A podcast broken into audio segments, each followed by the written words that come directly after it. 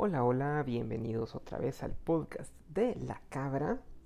Hoy les quiero contar que vi una película guatemalteca que tenía algo de ganas de ver, así que aproveché a que la encontré hace poco y decidí echarle un vistazo.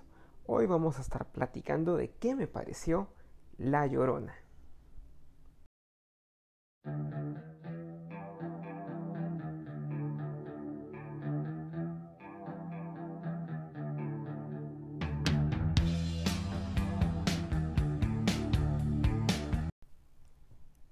He visto realmente poco de cine latinoamericano. Creo que en definitiva se ha avanzado muchísimo desde los días de las películas como El Día de los Albañiles y todo esto.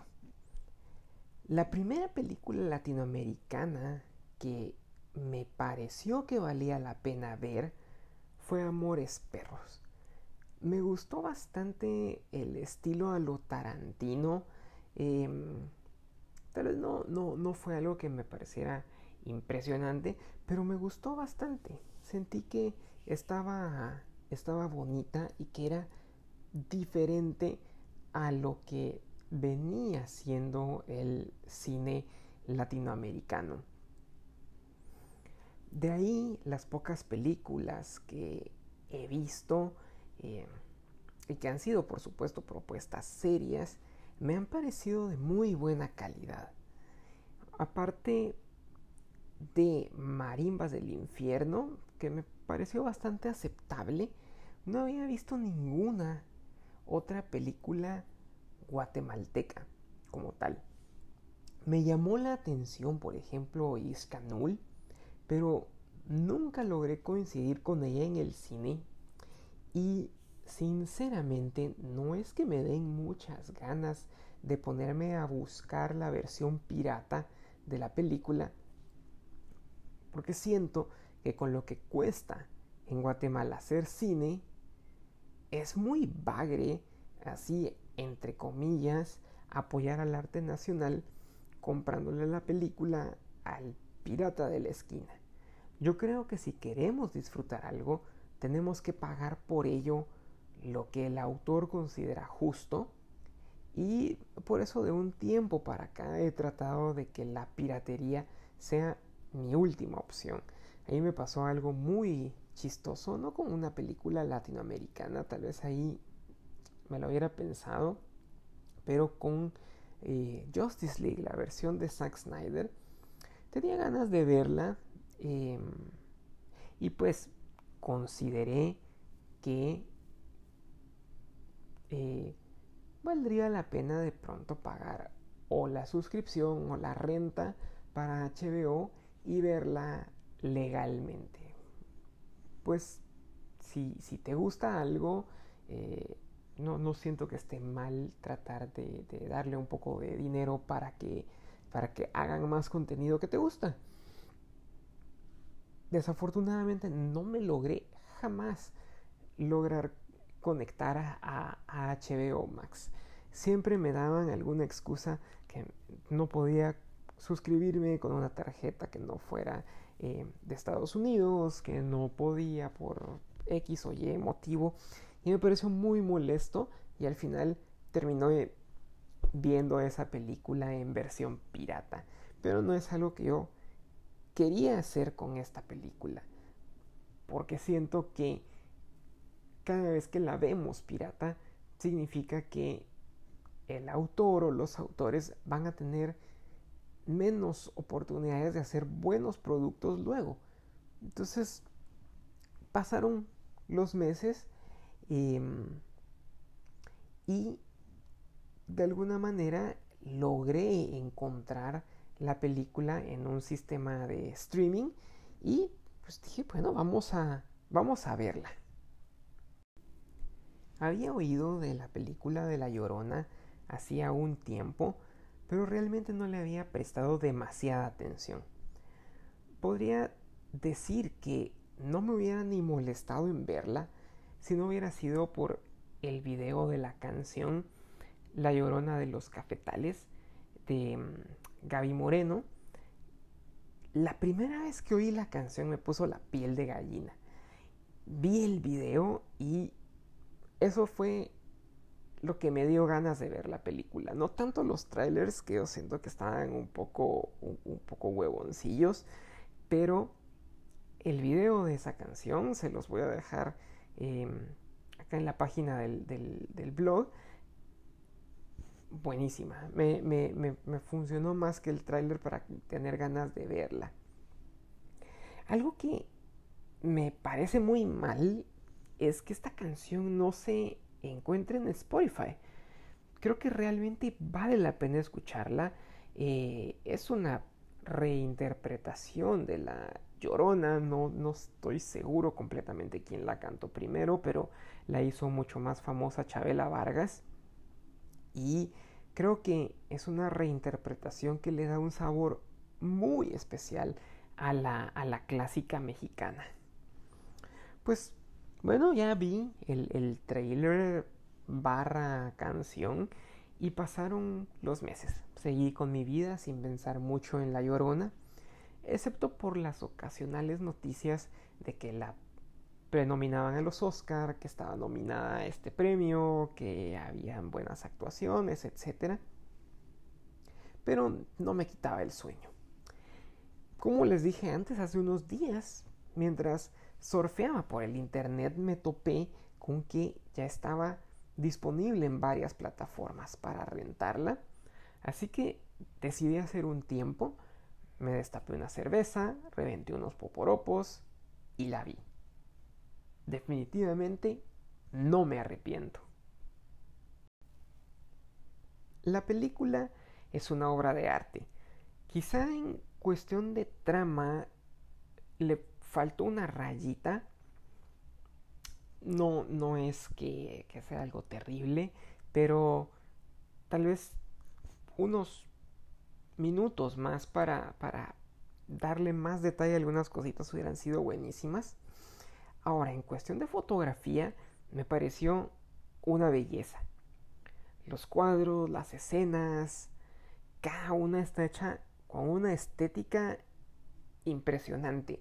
Yo creo que podríamos hacer una captura de pantalla de casi cualquier momento de la película, imprimirlo, enmarcarlo y quedaría precioso en la pared como decoración.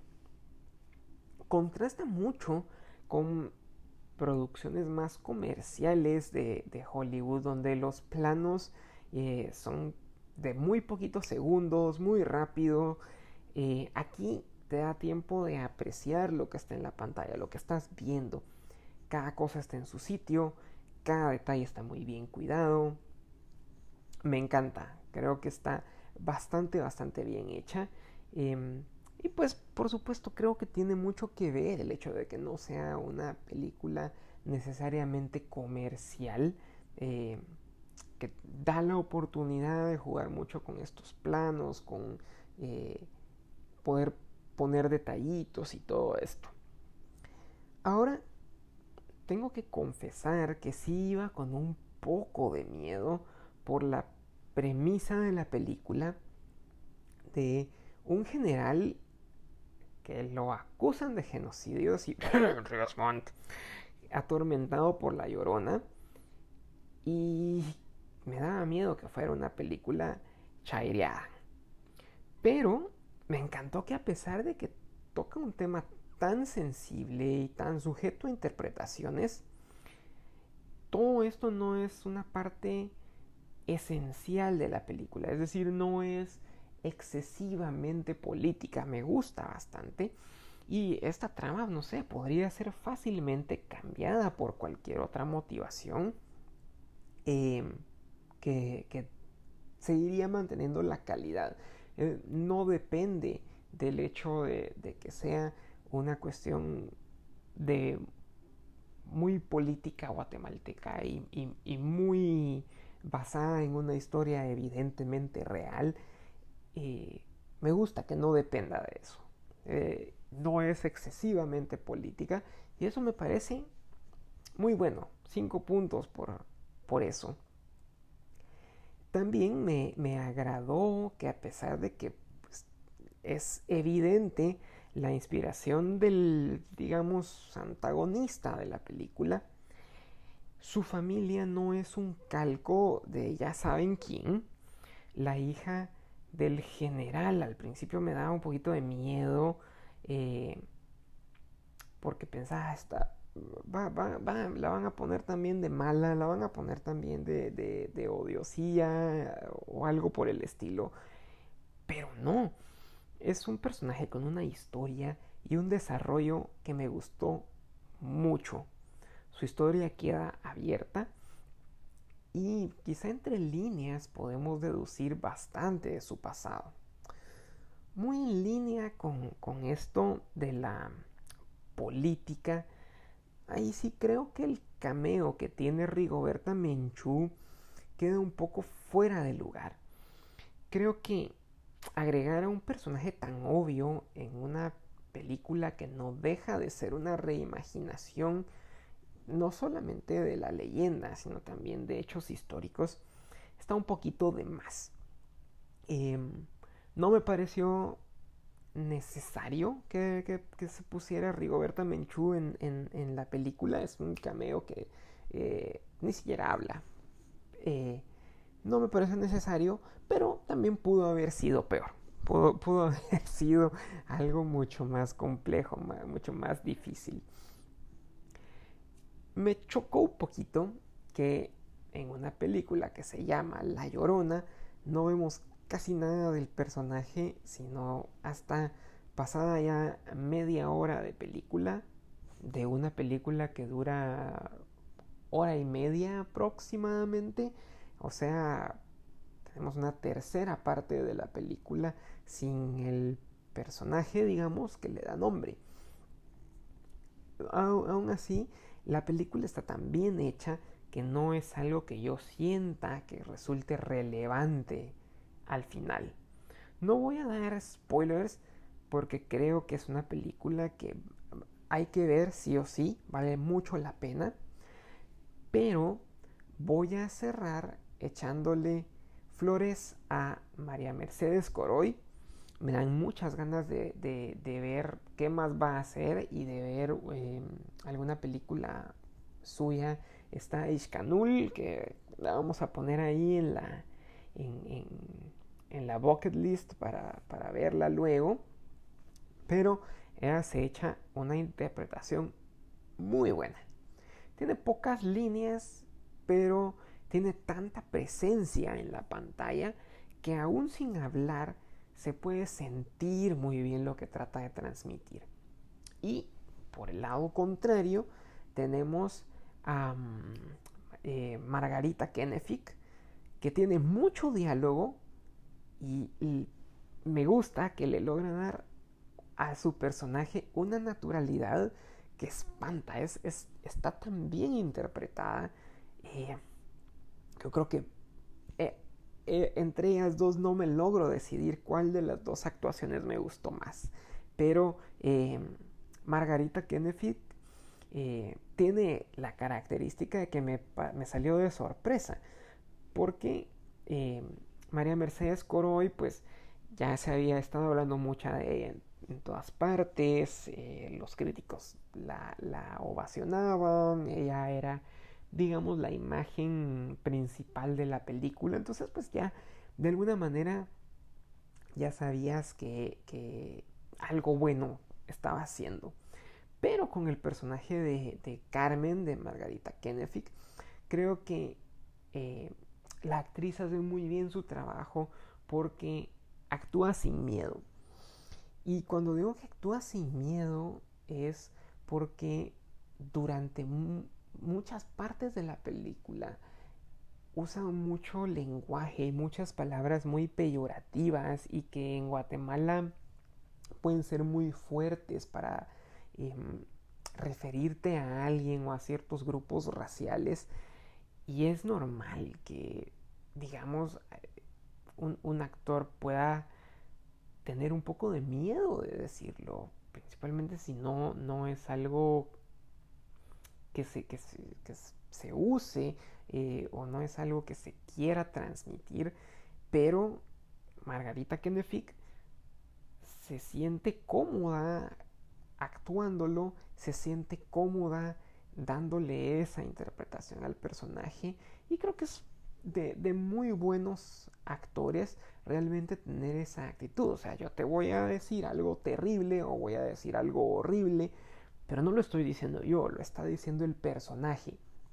No todos los actores lo pueden hacer y me encantó el, que esta actriz llegara a ese punto y realmente le diera ese aire. Em, ya lo dije, La Llorona hay que verla.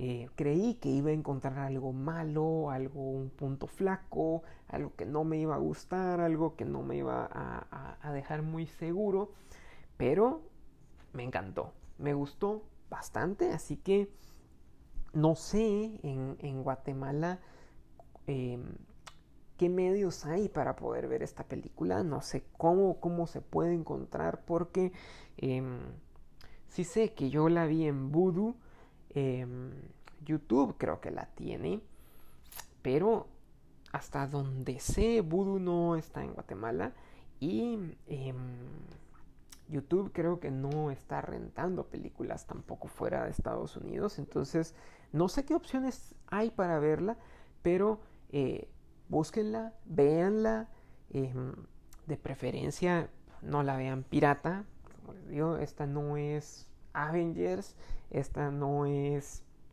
no sé, Misión Imposible o, Fast and the Furious, que son de estudios y de realizadores que tienen cantidades inimaginables de plata para hacer sus películas y para tener una visión.